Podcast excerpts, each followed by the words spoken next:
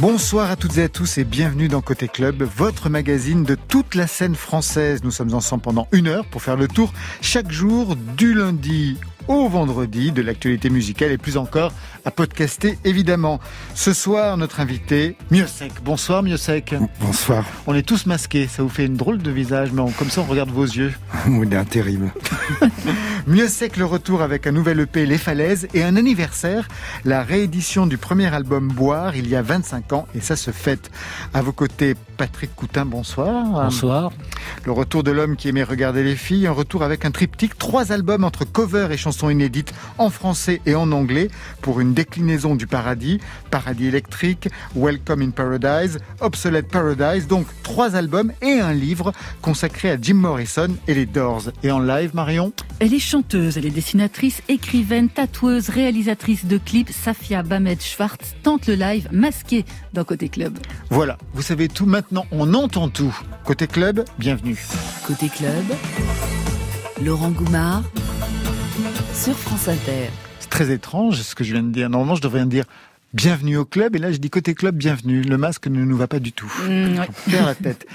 Mieux sec, Patrick Coutin, vous vous connaissez l'un l'autre? Euh, moi, je connais mieux sec, mais je ne connaissais pas la, la personne. On se rencontre pour la première fois. Vous rencontrez pour la première fois Oui, complètement.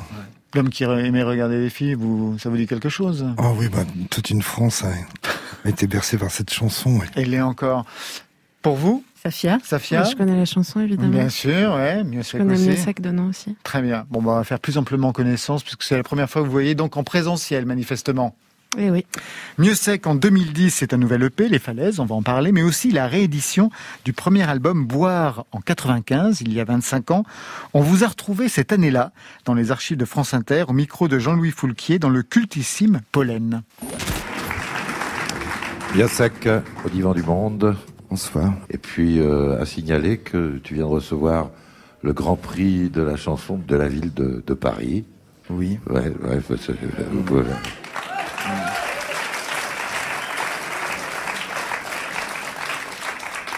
Et que t'es pas allé chercher ton prix parce que t'avais la chiasse. Alors euh, c'est. Non, non, c'était une chiasse un peu plus compliquée.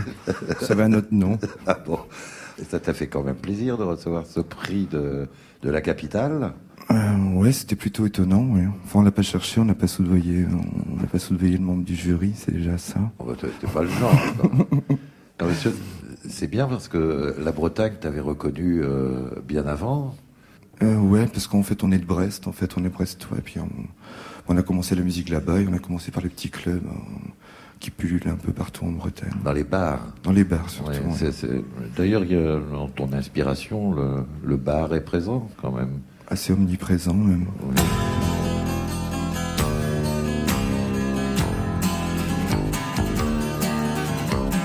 Je vous téléphone encore, ivre mort au matin, car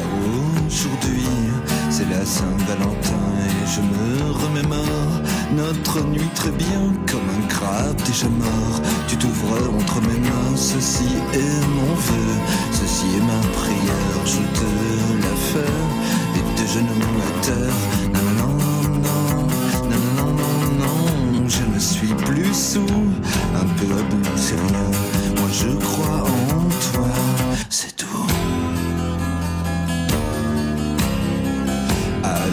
Allô, oui, c'est moi encore. Écoute-moi bien, moi la nuit quand je m'endors, je t'imagine très bien perdu sous d'autres corps, me réclamant en vain, bouffé par les remords de la Saint-Valentin. Ceci est mon vœu, ceci est ma prière, je te la fais, et tes genoux à terre. Un peu à bout, c'est rien. Moi je veux de toi, c'est tout.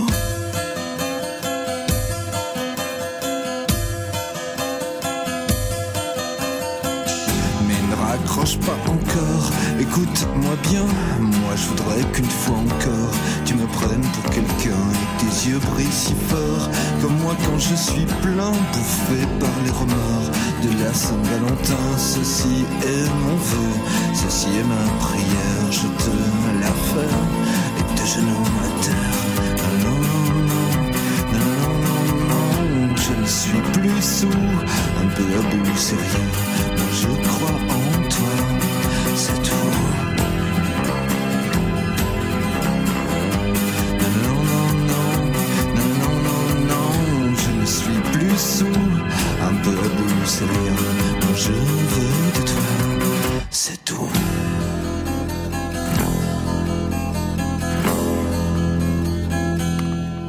Non, non, non, je ne suis plus sous un extrait de cet album, le premier, Boire en 95. Vous vous souvenez, mieux sec, la sortie, la réception, les papiers Oui, bah, je me rappelle bien de l'émission de Jean-Louis Foulquier.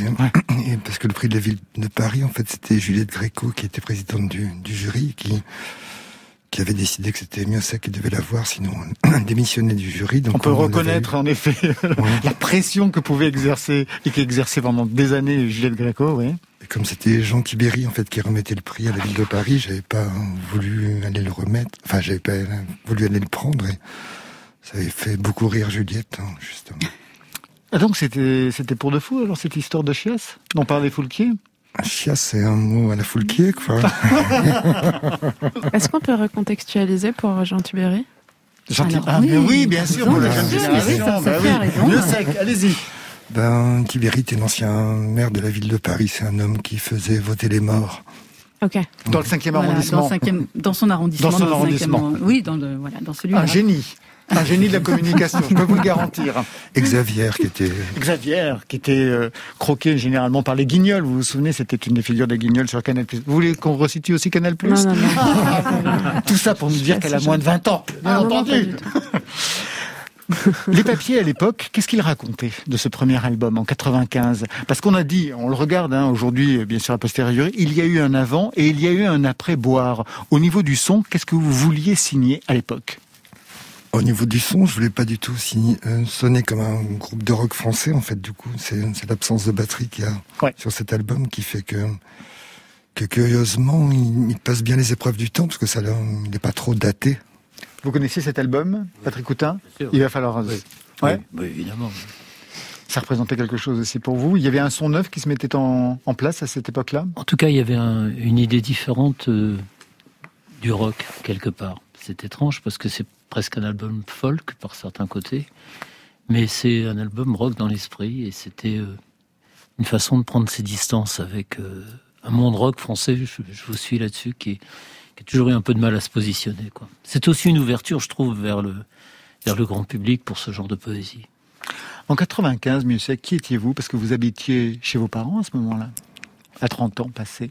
Oui, bah, j'avais pas mal bourlingué. J'étais revenu chez mes parents. Moi, j'étais en situation il fallait que ce disque sorte en fait, euh, parce qu'autrement ça, ça allait devenir compliqué. Mais, mais si ça marchait pas, je, repartais, je revenais de l'océan Indien en fait, mais je serais reparti là-bas. Vous aviez un plan B donc? Oui, une sorte de plan B à moitié foireux à Mayotte, mais c'était un plan B quand même. Qu'est-ce que vous faisiez à Mayotte? Il y avait une possibilité d'être journaliste pour la presse écrite. C'était pas la première. Ah, d'être journaliste pour la presse écrite? Journaliste musical Journaliste de quel, de quel Non, journaliste euh, à tout faire. Non, non. non, j'avais déjà été auparavant à La Réunion. En fait, j'avais travaillé un peu pour le quotidien de La Réunion. Et puis, un journal qui s'appelait Visu. Alors, on parle toujours de Boire comme étant le premier album. De mieux sexe, c'est vrai, mais c'est pas la première expérience euh, dans le domaine musical, puisque déjà dans les années 80, vos années, Patrick Coutin, on va y revenir, vous étiez dans un, dans un groupe, Printemps Noir. Quel était le son de ce groupe, justement, dans les années 80, dix ans plus tôt? On essayait de sonner un peu. Enfin, la musique qu'on écoutait à l'époque était de l'afterpunk, enfin tout ce qui, tous ces groupes qui sont venus juste après le punk, en fait. Il y avait beaucoup d'idées à l'époque, beaucoup d'imagination. Et ce son ne vous satisfaisait plus? Non, je me sentais pas assez doué, pas assez. Puis c'était la préhistoire de la musique en France. Enfin, je veux dire, le milieu du rock, tout ça, c'était très, quand même très compliqué.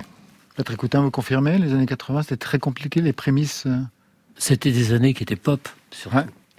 Et en France, il y a toujours eu une, une distanciation très forte entre le monde de la variété, qui c'est pas du tout péjoratif, ce que je dis, la musique française est variée par, par nature, et l'esprit rock ou la, ou la volonté qu'ont eu tout, plein de générations, hein, c'était pas la première dans les années 80, de, de faire une musique rock qui était une musique de rupture avec la société. Et ça a toujours été difficile de faire cohabiter ces deux-là euh, chez nous. En Amérique, en Angleterre, ça pose pas de problème. Mais donc, euh, oui, c'est des années qui étaient, euh, qui étaient créatives, mais en même temps un peu étouffées, je, je, je trouve, dans une sais pas ce que tu en penses, mais il fallait vraiment se bagarrer pour entendre du rock français à l'époque. Oui, puis ce qu'il y avait comme rock français, c'était pas franchement ce que j'écoutais non plus. Donc, euh, En plus, les Français écoutent pas des rock oh, il y avait quand même, euh, il y avait quand même l'Irita Mitsuko, il y avait quand même Niagara, il y avait euh, Marquis C'était pas, pas, véritablement du rock. Il y avait ah, alors là, le débat est lancé. Voilà, c'est ça. en plus, il y a un, ex-rock critique, Patrick Coutin, donc qui peut théoriser là-dessus. Non, les, évidemment, l'Irita, c'est du rock. Le, ce qui est très français, c'est qu'à partir du moment où vous avez du succès, c'est plus du rock. Ah, mais c'est ça l'histoire. Donc, mais on va pas, on pourrait y passer la, soirée. Mais qu'est-ce qui caractérise le rock?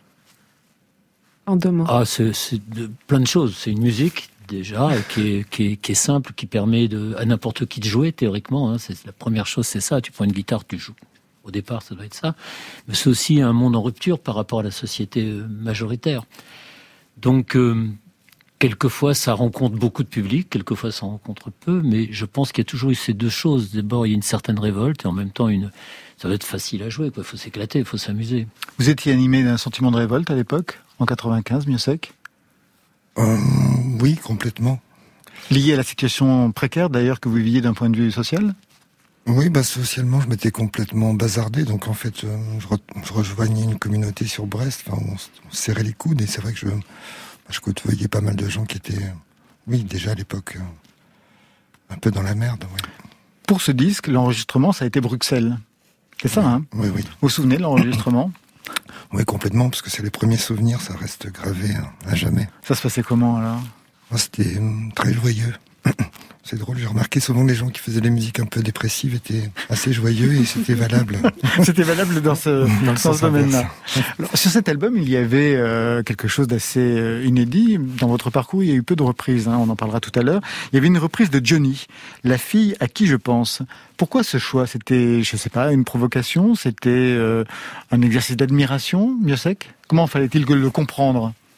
Oh, c'était, euh, oui, il y avait une volonté de provocation, oui, par rapport aux gens de la chanson française qui à l'époque était un peu rude et du coup Johnny Hallyday ça, ça passait pas du tout. Puis les gens du rock aussi, pour qui Johnny Hallyday en 95 c'était, c'était pas ça du tout. Donc, euh, mais Johnny Hallyday avait fait son service militaire avec mes cousins, donc était dans l'album de famille, donc c'était quelqu'un qui a, qui a toujours été là. Puis mon père avait ses 25 plus grands succès, donc euh, voilà. Mais il y avait plus que 25. en 95, on était encore dans les 25 plus grands succès. Vous aussi, d'ailleurs, une reprise de Johnny, euh, on va en parler tout à l'heure, Patrick Coutin. La musique que j'aime dans l'album Obsolete Paradise, euh, qui est sorti euh, en, juin dernier. Ce choix aussi de Johnny? Alors, ce soit d'abord Johnny, j'ai vécu avec. Quoi. J'ai mon premier 45 tours, ça a dû être Tiens la nuit. Mon premier film, ça a dû être D'où viens-tu Johnny? Bon, après l'adolescence, tu prends d'autres chemins, tu découvres la musique anglaise, américaine. Donc je me suis éloigné de Johnny, et puis il y a eu sa mort, qui euh, qui m'a pensé à repenser à, à, ce passé en quelque sorte. Johnny, c'est un peu l'histoire de, de toute ma génération. Donc en cherchant, en, en, essayant de lui rendre justice aussi, en me disant bon, c'est vrai qu'il y a des trucs que j'aime pas de lui, mais aussi, euh, mais c'est un immense chanteur, hein, chanteur incroyable, personnalité euh, assez étonnante. Donc, cherchant les chansons, je me suis mis à chanter des petits bouts. Et un jour, je me dis, c'est quand même très difficile à chanter. Ah oui? Donc, Ah oui, c'est infernal à chanter. Et à force d'essayer de le chanter, ben, il y en a une qui est sortie, quoi. la plus simple. Difficile à chanter, Johnny euh, Miosek Oui, du coup, je cherche pas vraiment à essayer de, de suivre ses pas, quoi. Non, non, non, bien sûr, mais... Oui, autrement, vocalement, c'était monstrueux. Et puis, à la fin de sa vie, c'était encore plus monstrueux qu'avant. C'était vraiment dingue. Plus que Jodassin? Parce que vous avez repris Salut les amoureux? Sur le deuxième album. Oui, voilà. Ah oui, c'est beaucoup plus dur, Johnny, que Joe Dassin.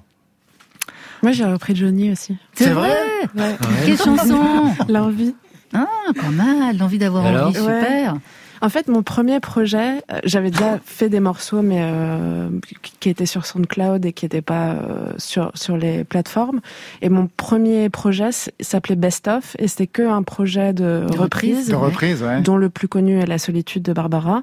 Mais j'avais envie de m'attaquer aussi à Johnny, un peu par provocation, mais aussi parce que c'est un monument en fait. Et j'avais envie aussi de prendre l'envie à contresens et d'y parler de, de sujets aussi de société, d'élargir un petit peu à des trucs plus actuels. Johnny qui avait aussi chanté en duo avec Barbara. Dans ah, la, ah ouais, dans la réédition, dans l'intégrale Barbara, il y a un duo euh, ce qui s'appelle l'ombre et la lumière entre Barbara et Johnny, et c'est quelque chose. Et c'est vraiment quelque chose au sens euh, pas du tout cynique du terme. 2020, mieux sec, euh, c'est un nouvel EP sorti il y a moins d'un mois. Falaise. On écoute tout de suite En, le duo avec Mirabelle Gillis qui ouvre le disque. Entre parenthèses. En permission.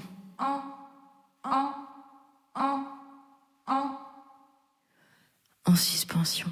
En verre.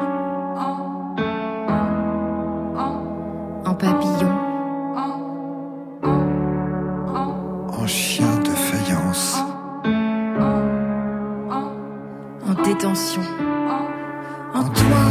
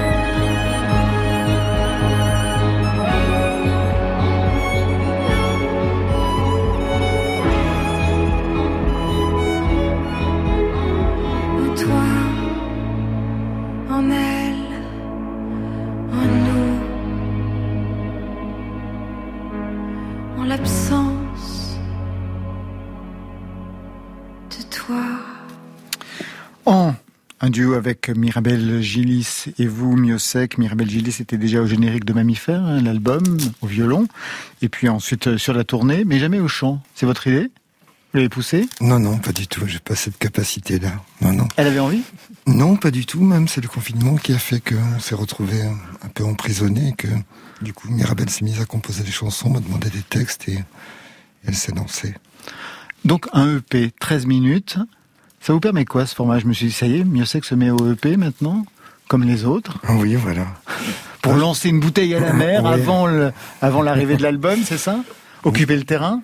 Ouais, c'est même se demander si ça vaut toujours le coup de sortir des albums en entier, quoi. En fait, 11 morceaux qui a la capacité aujourd'hui hein, d'écouter les disques en entier. On a fait une émission la semaine dernière là-dessus. 90% des CD n'attiennent pas des, seuils de vente euh, convaincants. Non, non, non, c'est vraiment dingue. Et donc, vous repensez euh, le format même euh, de l'album? Ça pourrait être Oh, je pense qu'à l'avenir, il n'y aura plus vraiment de disques de 11 titres, 12 titres comme par le passé. Ouais, c'est, c'est devenu très fractionné, quoi. Le temps d'attention est devenu minimum. Et là, autour de la table, c'est curieux parce que vous sortez un EP. Patrick Coutin, vous sortez trois EP. Trois EP. Et vous, Safia, vous sortez une anthologie carrément sur, sur, sur, les internets. 75 titres. Euh, c'est, vraiment drôle. Hein. C'est, curieux cette façon d'appréhender justement la, la, la, la musique aujourd'hui. Vous, ça jouait même sur l'écriture Patrick Coutin Moi, j'avais juste envie d'écrire, de faire des chansons, de les enregistrer. Je n'étais même pas parti pour les sortir réellement. Euh, je me disais, bon, j'en mettrai quelques-unes comme ça sur Internet. Et puis, euh, finalement, bah, ça, ça, finit sur des vinyles parce que j'avais envie de, se, de retrouver ce son, j'avais envie de retrouver ce travail du vinyle de retravailler avec les gens qui gravaient des vinyles, etc., de refaire des pochettes. Des pochettes signées par euh, trois artistes contemporains, dont l'ami Hervé, dont Hervé Durosa, oui. Et vous aussi, euh, Shelton. Shelton, l'immense Shelton, bien sûr. Pour ne pas parler de Libérateur, qui est petit non plus. Donc j'avais envie ah de, de, retravailler dans, dans, dans ce truc-là, tout en étant parfaitement conscient que c'était euh, vraiment obsolète, quoi. Parce que D'où le titre que vous avez donné, en effet. D'où un des titres. Un des titres. Et pour vous, donc, euh, le EP serait une solution aujourd'hui pour euh, penser le fait d'occuper le terrain et de régulièrement poster des, des chansons mieux sec? Oui, c'est pas tellement pour occuper le terrain, c'est de pouvoir se permettre aussi pas mal d'aventures euh, annexes, quoi, en fait, de pouvoir aller dans des territoires où on n'irait pas sur un album. Sortir aussi peut-être de la routine, enregistrer un album, partir en tournée, réenregistrer un album, repartir en tournée. Oui, au bout de 25 ans, tout ce qui peut arrêter la routine est le bienvenu. eh ben, on va arrêter la routine tout de suite avec vous, mieux c'est qu'on vous garde. Mais encore une chose, on vous a demandé un jeu de rôle. C'est de devenir le programmateur sur France Inter. On vous a envoyé la playlist pour y faire un choix. Et c'est Malik Judy que vous avez souhaité entendre un mot sur, euh, sur ce choix. Oh, j'adore ce bonhomme. Enfin, il a une voix absolument incroyable. Et euh, ouais, ouais, pour moi, c'est, ouais, c'est quelqu'un qui, qui continue, qui fait son chemin, mais qui va, qui est là pour longtemps. Instant réversible dans Côté Club. Décroche-toi sans tomber. Les astres parlent de désastre. L'instant est réversible. Je ne suis qu'un passager, mal à l'aise ici. Pardonne-moi d'être tête en l'air. Je t'agace à me laisser aller. Mon utilité inutile. Je ne me souviens plus d'hier. Je suis dans la lune.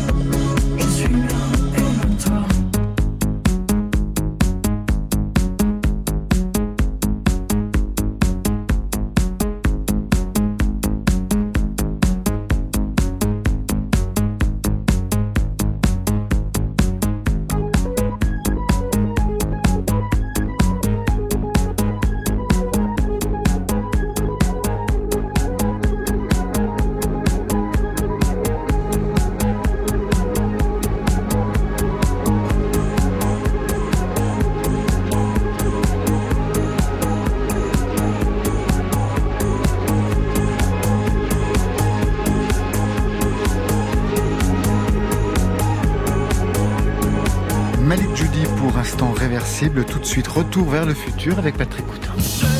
Côté club. Sur France Inter.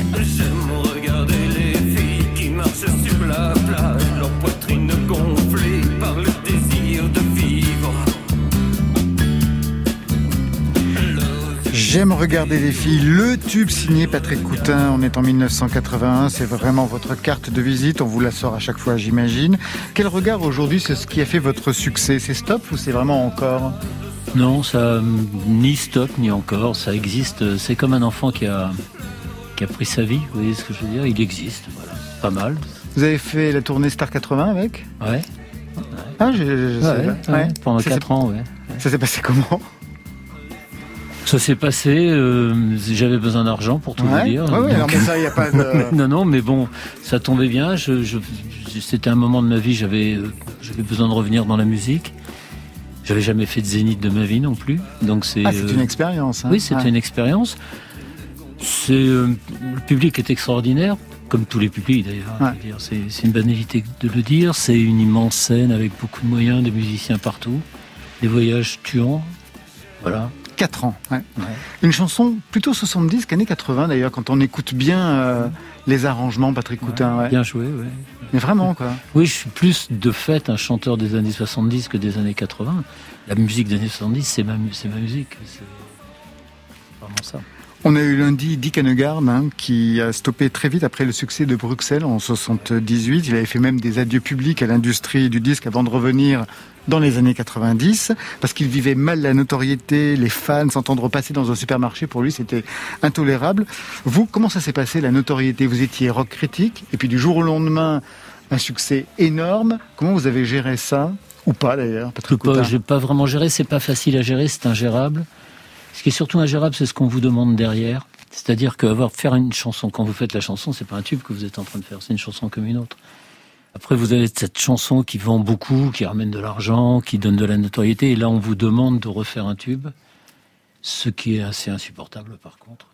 Donc, euh, qui n'avait rien à voir avec ce que je voulais faire moi. J'avais pas fait de la musique euh, pour faire des tubes, j'avais fait de la musique pour jouer avec mes potes, euh, draguer les filles et, fumer des joints. pour être honnête, rien à voir avec le fait de se retrouver dans, dans des boîtes de nuit, avoir du champagne ou des trucs comme ça. Mais, euh, mais la pression du métier pour faire quelque chose qui va plaire à un grand nombre est une pression qui, est- qui, qui démolit un peu la, la créativité. Patrick Coutin, donc le retour avec trois albums entre reprises et chansons inédites en français et en anglais, avec ce mot obsolète qui revient, un mot qui trouve un écho en 1971 avec un album qui s'appelait aussi Obsolète. Il était signé d'Achiel Edayat, un pseudo bien sûr. On va écouter un extrait, Chris Larose. J'ai une Chrysler tout au fond de la cour, elle ne peut plus rouler, mais c'est là que je fais l'amour. Il pousse de la mousse et des mauves sur le volant. Un doigt dans la bile, dans la poussière, sur la portière. Les enfants décrient que Dachille est un con. Mieux c'est que vous connaissiez d'Achiel Edayat et cet album Oui, d'Achille Dayat qui s'appelait Jacques-Alain Léger également. Ben oui. Donc c'était aussi l'écrivain Jacques-Alain Léger qui s'est défenestré il y a, il y a quelques années. Ouais. Qu'est-ce que vous lui devez en fait à ce personnage euh, qui s'appelait en vérité, il s'appelait Daniel pas- Théron. Il s'appelait Daniel Théron. Son vrai nom c'est Daniel Théron. C'était le fils d'un journaliste, euh, le fils du journaliste André Théron. Ouais. Absolument, ouais. Je lui dois euh, ce que l'on doit aux espèces de paires de rencontres que vous avez euh, dans votre fin d'adolescence, qui vous initient à. euh, moi, je lisais, euh, je lisais Rimbaud, je lisais Baudelaire, je lisais Mallarmé. Et lui, qu'est-ce qu'il vous Et fait lire lui, il m'a fait lire. euh, je lisais Kerouac, mais il m'a fait lire Burroughs. Il m'a fait euh, rentrer dans dans un monde anglo-saxon, musical aussi d'ailleurs. hein, même si j'aimais déjà la musique américaine et anglaise. Donc c'était une année, une année et demie d'initiation avec lui, hein, je veux dire. Et notamment la première fois que j'ai foutu les pieds dans un studio, c'était à Hérouville, quand il a enregistré euh, ce disque avec Gong. C'est lui qui vous a fait écouter les Doors la première fois? Je sais pas, je peux, ça, ça, j'aimerais bien vous dire oui parce que ça serait beau, mais je- j'en sais rien. Les, les- quand j'avais 17, 18 ans, on sortait de mai 68, qui était euh, un moment où on s'était engagé très fort. On avait pris une branlée, faut le dire. Hein. le monde n'était pas en train de changer comme on le voulait, et le rock a été comme une alternative. Peut-être on a rêvé un moment qu'on pourrait changer le monde avec le rock, notamment les mouvements hippies, etc. Et les Doors étaient dedans. C'était un des grands groupes de l'époque et euh, il y avait cette espèce de personnage, Jim Morrison, qui était à la fois un mec extrêmement brillant, intelligent, en même temps il avait tous les défauts de la rockstar. C'était très fascinant, ça nous venait d'Amérique. C'était très loin pour nous l'Amérique à l'époque.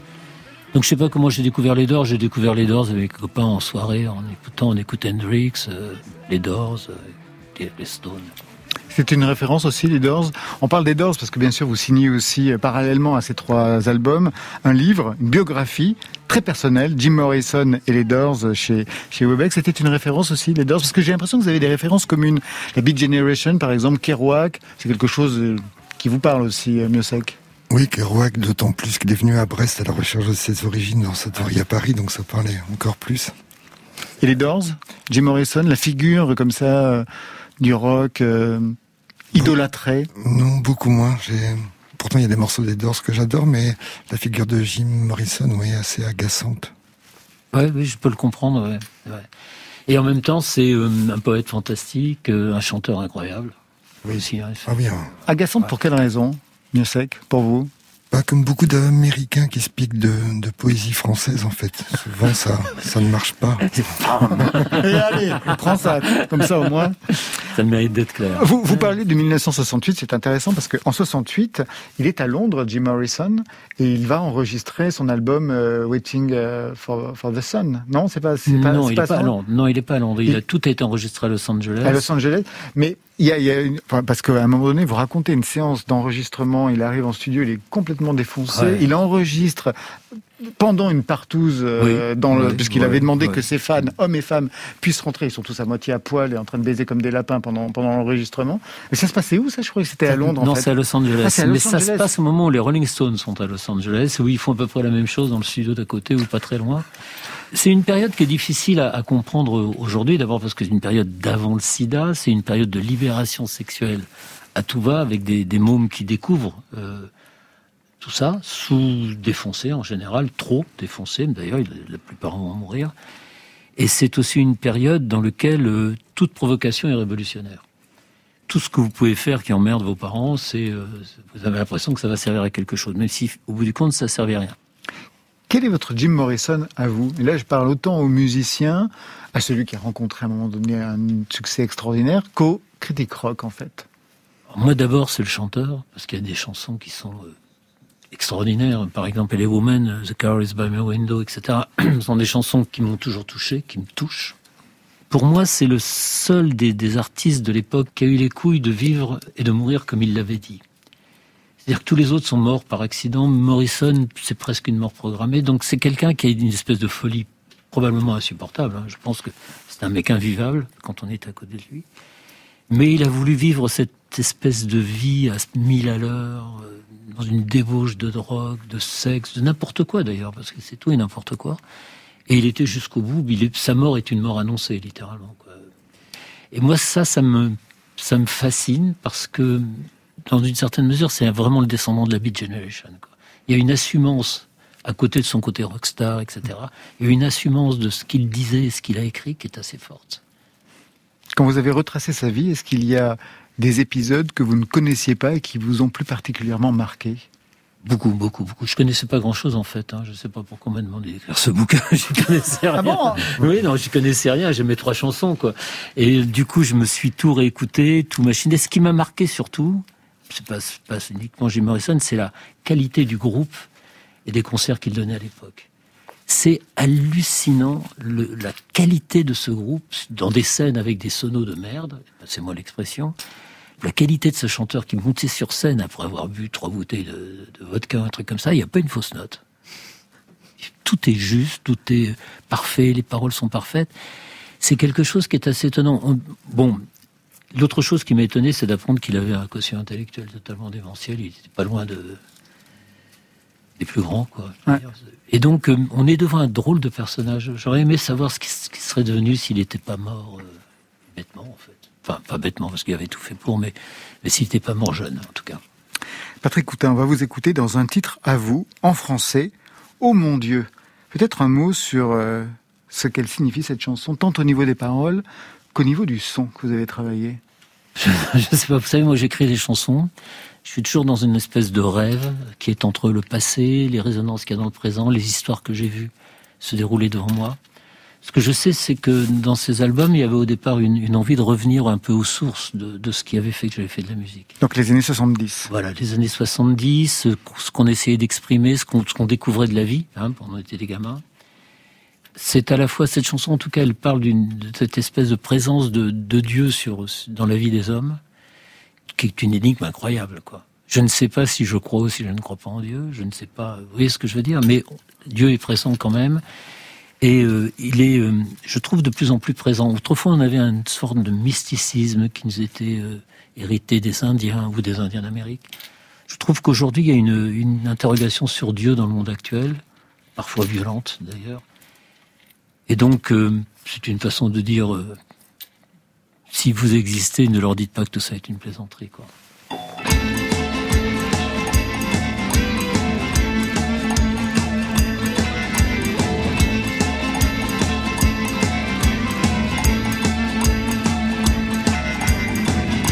sur le miroir.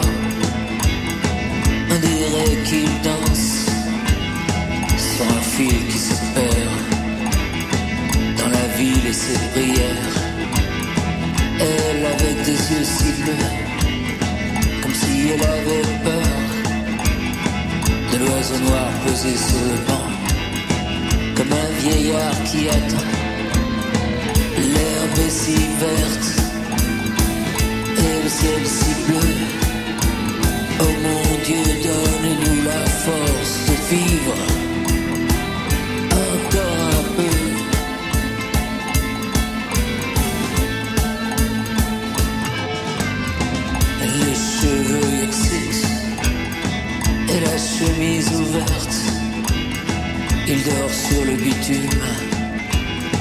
dans les lumières de l'hiver. Les gens sans voir, pressé de retrouver l'horizon d'exister ou d'en finir enfin. Et le mémorial d'un monde où tu pouvais encore choisir ta dépendance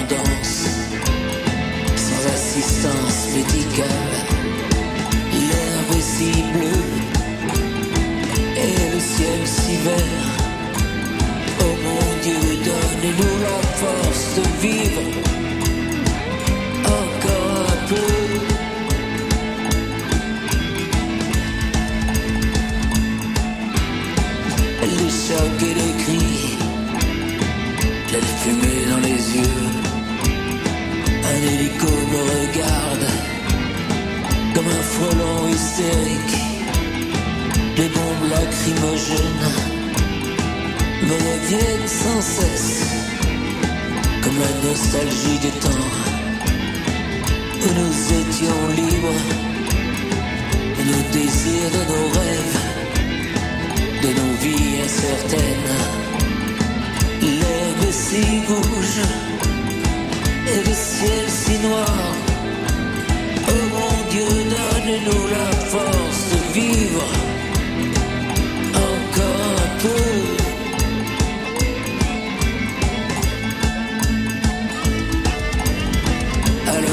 comme ça, son ventre a délivré.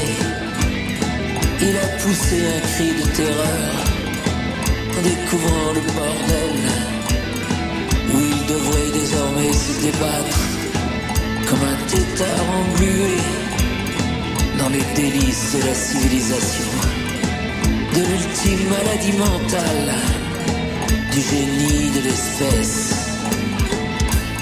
Si noire et le ciel si blanc. Oh mon Dieu, donnez-nous la force de vivre encore un peu.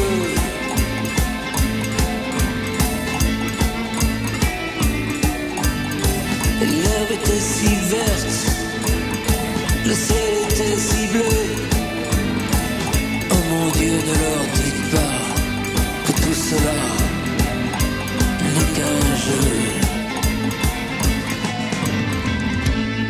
Oh mon Dieu, Patrick Coutin est notre invité ce soir avec Mieux Sec et avec Safia Ahmed Schwartz qui va partir en live dans quelques instants, Marion. Oui, Laurent, elle est prête, presque prête. C'est un chat, Safia ou plutôt une chatte, hein, tellement elle a eu de vie.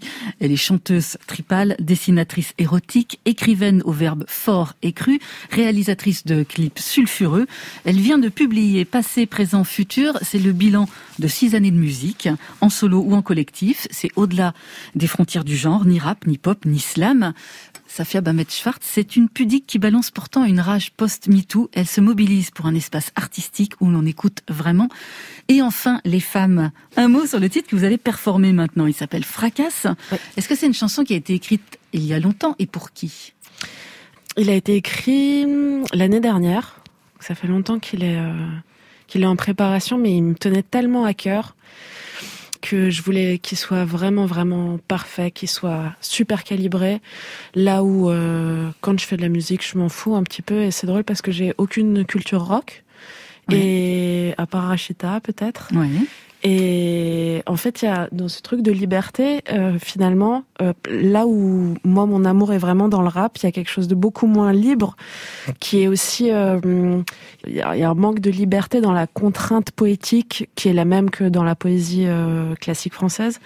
Et pour ce morceau-là, euh, je voulais vraiment qu'il soit super calibré. C'est l'histoire d'une, euh, je voulais raconter l'histoire d'une jeune femme. Je voulais vraiment, en fait, j'ai commencé à écrire un roman au même moment. Donc je voulais être vraiment dans le storytelling qui est aussi quelque chose de très rap, mais que j'avais jamais, je l'avais envisagé une fois comme une sorte de biographie, d'autobiographie. Là j'avais envie de raconter l'histoire de, de quelqu'un euh, que, que je connaissais.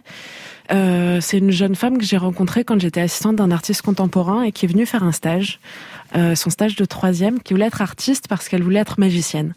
Et je trouvais ça super beau, là où moi je suis arrivée à l'art contemporain et je suis, je suis allée au Beaux-Arts un peu par On hasard. tout à l'heure de cette expérience. Pas pour être magicienne, vous étiez l'assistante de qui? J'étais l'assistante de Mohamed Bourré, ça. On va vous écouter. Rejoignez le micro. Safia Bamed Schwartz en live dans Côté Club avec Fracasse.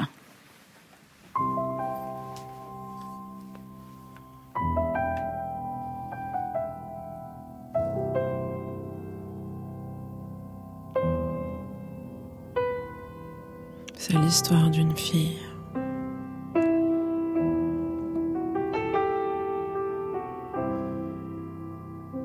C'est l'histoire d'une femme.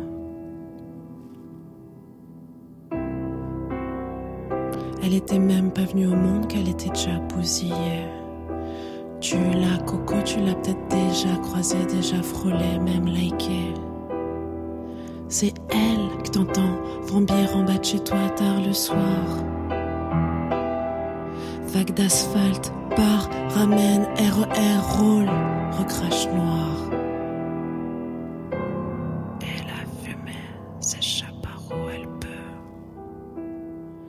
Elle avait même pas de vie sexuelle, qu'on la traite à déjà de pute, beaucoup plus pudique que Nick. Elle a vite pris l'habitude, elle élabore des techniques. Charbonne, s'enivre, turbine, se grise, prend de l'altitude. Elle veut devenir magicienne de ses mains par la pensée, la merde en or transformée. Pas grand chose à prouver, mais course la légitimité. En loc, en scout, en lime débridé, brûle les feux comme la vie par côtés. Fait croquer sa sœur, ses sauces et sa mère. Et sur le cœur, le croco, Lacoste forever. Elle casse, fracasse, caillasse, des gueules, des couilles, des cœurs et des culs. Que son nom soit sanctifié. Elle casse, fracasse des gueules, des couilles, elle casse, fracasse des gueules, des couilles, elle casse, fracasse des cœurs et des culs. Elle se lève, elle se casse, elle t'emmerde. Elle domine la ville sur un toit au perché. En Dolby stéréo, t'entends son rire résonner. Aucune flatterie lui fera lâcher ce qu'elle a dans le bec. Libre, s'improvise, justicière high-tech. Argent lait, l'argent sale, pas d'importance. Accumule pour ralasse. Loyer, conce, vacances et essence. Ses tombent, elle en est fière. Marque sa chair, orne son corps et comme elle dit, c'est rien comme douleur comparé à toutes les autres. Elle casse, fracasse, caillasse, des gueules, des couilles, des cœurs et des queues. Que son nom soit sanctifié.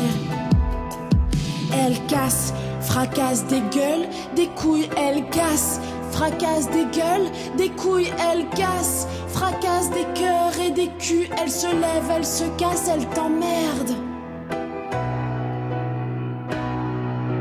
Elle se défaisse, défend, fugue, lutte, distancie, avorte. Vit sa meilleure vie, elle s'est déjà plus battue que n'importe quel raclot. Ceux que les manches de pédales, c'est ceux sur qui elle peut compter. Je l'ai même vu mettre des faf en PLS. Elle casse, fracasse, caillasse, des gueules, des couilles, des cœurs et des culs. Que son nom soit sanctifié. Elle casse, fracasse des gueules, des couilles, elle casse, fracasse des gueules, des couilles, elle casse, fracasse des cœurs et des culs, elle se lève, elle se casse, elle t'emmerde. Je te déconseille d'importuner. Elle est déjà ivre de ce qu'elle est. C'est une armée. Safia Bamed Schwartz, bravo, avec fracas, prise de son, Fabrice Desmaz et Jenab Sangari. Alors Safia Bamed Schwartz, six ans de musique et déjà un premier bilan avec cette anthologie, une anthologie des bruits de votre âme, c'est comme ça que vous l'appelez, passé, présent, futur. Alors c'est déjà le moment de faire une mise, euh, une mise au point? C'est huit ans, c'était, j'ai ah, commencé en 2012. Ouais. D'accord, c'est déjà le moment de faire une mise au point? Ouais, je sais pas, c'est un peu l'année 2020, c'est l'année tout est, ah possible. C'est le chiffre qui vous a inspiré. Il y avait un besoin, il y avait euh, un effet cathartique, un besoin cathartique de faire un point quand même sur, euh, sur tout votre pratique musicale. Euh, je crois que de façon générale, je fais beaucoup, beaucoup, beaucoup, beaucoup, beaucoup, euh, de façon très compulsive, de façon très vitale. Et euh, là où dans d'autres dans d'autres médiums, c'est pas si problématique. C'est vrai que la musique, c'est une industrie particulière, un, truc culturel particulier. Et sur une proposition de la souterraine, euh, les labels. Oui, j'avais, euh, je me suis dit oui, pourquoi pas s'asseoir et regarder ce que j'ai fait, et peut-être que ça raconte quelque chose. Peut-être que dans, je crois qu'il y a 75 titres. C'est ça, oui. Euh, peut-être qu'il y a un fil conducteur là où moi je le vois pas. Et, et alors vous l'avez repéré justement ce fil conducteur? Qu'est-ce que vous avez appris de ces 75 titres, Safia? Bah, c'est pas mal. c'est bien déjà d'être contente de soi. Non, je trouve que, en fait, je, je, trouve que c'est super. Euh, il y en a, il y a à boire et à manger. Euh, il y a des, il y a des textes plutôt intelligents. Il y en a d'autres beaucoup moins qui sont plus euh, légers. Euh, je crois que ça dit aussi de, de la période euh, de mon époque.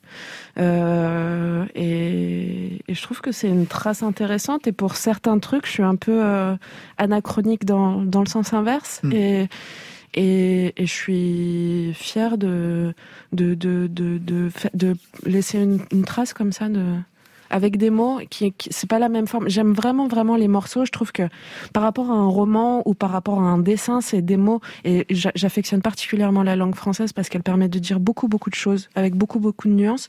Et en trois minutes entre guillemets, on peut dire des choses très efficaces sur un sujet particulier et euh, c'est comme un poème. Alors vous, vous faites votre rétrospective. Mieux c'est que vous, vous avez ressorti, réédité le premier album.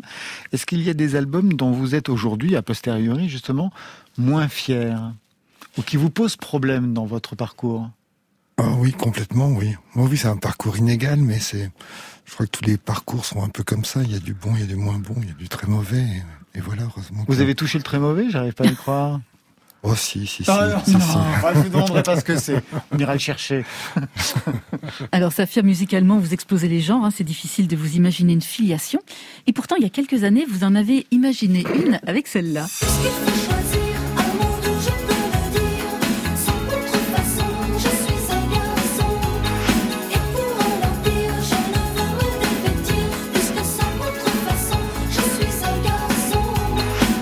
Vous m'avez fait beaucoup rire, euh, Safia bamet parce que vous disiez il y a quelque temps être euh, le fruit des amours de Booba et de Mylène Farmer. Je trouvais c'est vraiment génial. C'est toujours le cas? Ah, Vous avez ce sentiment-là? Non, plus sérieusement, vous la euh. citez même dans une de vos chansons. Contrefaçon, c'était en 2015, Mylène Farmer. Bah, déjà, pour l'anecdote, pour, la, dans une chanson autobiographique que Booba a faite, qui s'appelle euh, Fœtus, il dit qu'il a un amour, euh, en tout cas quand il est plus jeune, il a un amour pour Mylène Farmer, d'où cette filiation un petit peu. Et j'ai eu, enfin en tout cas dans ma, dans ma formation, Booba a eu une place très importante. Laquelle? Euh, il m'a servi euh, à m'empouvoirer. D'accord, c'est-à-dire bah, je me suis beaucoup identifiée euh, à lui et je trouve vraiment il avait une nouvelle plume dans le rap français quand j'avais 15 ans donc je, je me suis vraiment émancipée grâce à, grâce à ses écrits à l'époque. Et je, je m'identifiais à lui et ça m'a donné beaucoup, beaucoup de force à l'époque. Il aimait beaucoup aussi Chantal Goya. Vous auriez pu être le fruit des amours de Booba et de Chantal Goya. Non, mais parlons de Vous auriez été un Pandi Panda. Ah, j'adorerais être la fille de Mylène Farmer. C'est, c'est, pour, pour, pour, pour, ses clips, c'est des films, c'est de, de, de, ce qu'elle représente et de ses textes et de la musicalité, de ce qu'elle a fait avec Alizé quand elle écrivait, quand elle l'a produite. Euh, c'est waouh! Vous allez la voir en concert? Non, je l'ai jamais vue en concert. Alors, retour à cette anthologie passé, présent, futur avec un autre de vos titres. Désorienter le sud pour seule escapade. Intense étranglement se déverse la sueur.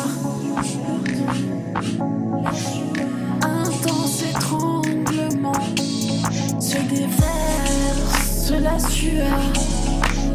Cyber Silver. Cyber Silver. Un mot sur ce titre où on retrouve quand même vos obsessions, hein, le passé traumatique, la résilience, le rêve comme échappatoire.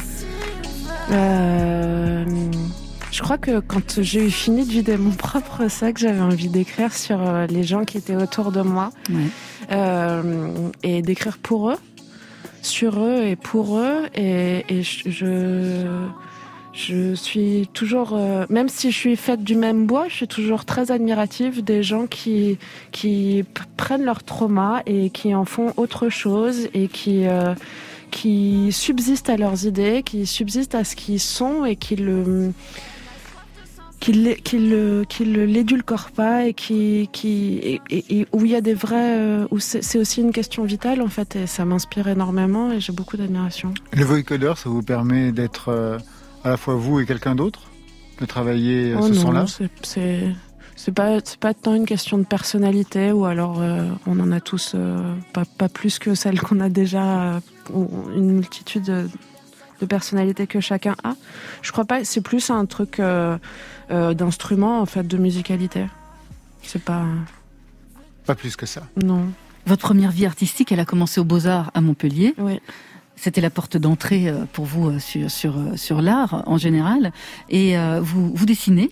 Oui. Petite, j'ai lu que vous n'aviez pas le droit de dessiner des visages. Non. Pourquoi?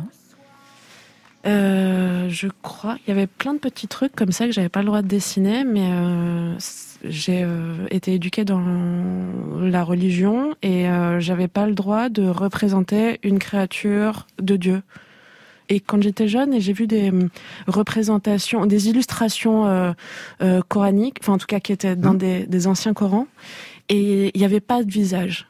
Et, et le, le, plus beau, c'était celui euh, du prophète Mohammed, où il y avait du feu tout autour et l'absence de tête comme ça. Et par juste le feu, ça représentait euh, le, le, charisme et l'aura de, de, du personnage ou de la, de la personne. Et je crois que ça m'est resté. Comment ça, ça vous est resté? Ah ben je dessine toujours pas de visage. C'est-à-dire que les beaux-arts ne vous ont pas permis ou autorisé à dessiner des visages?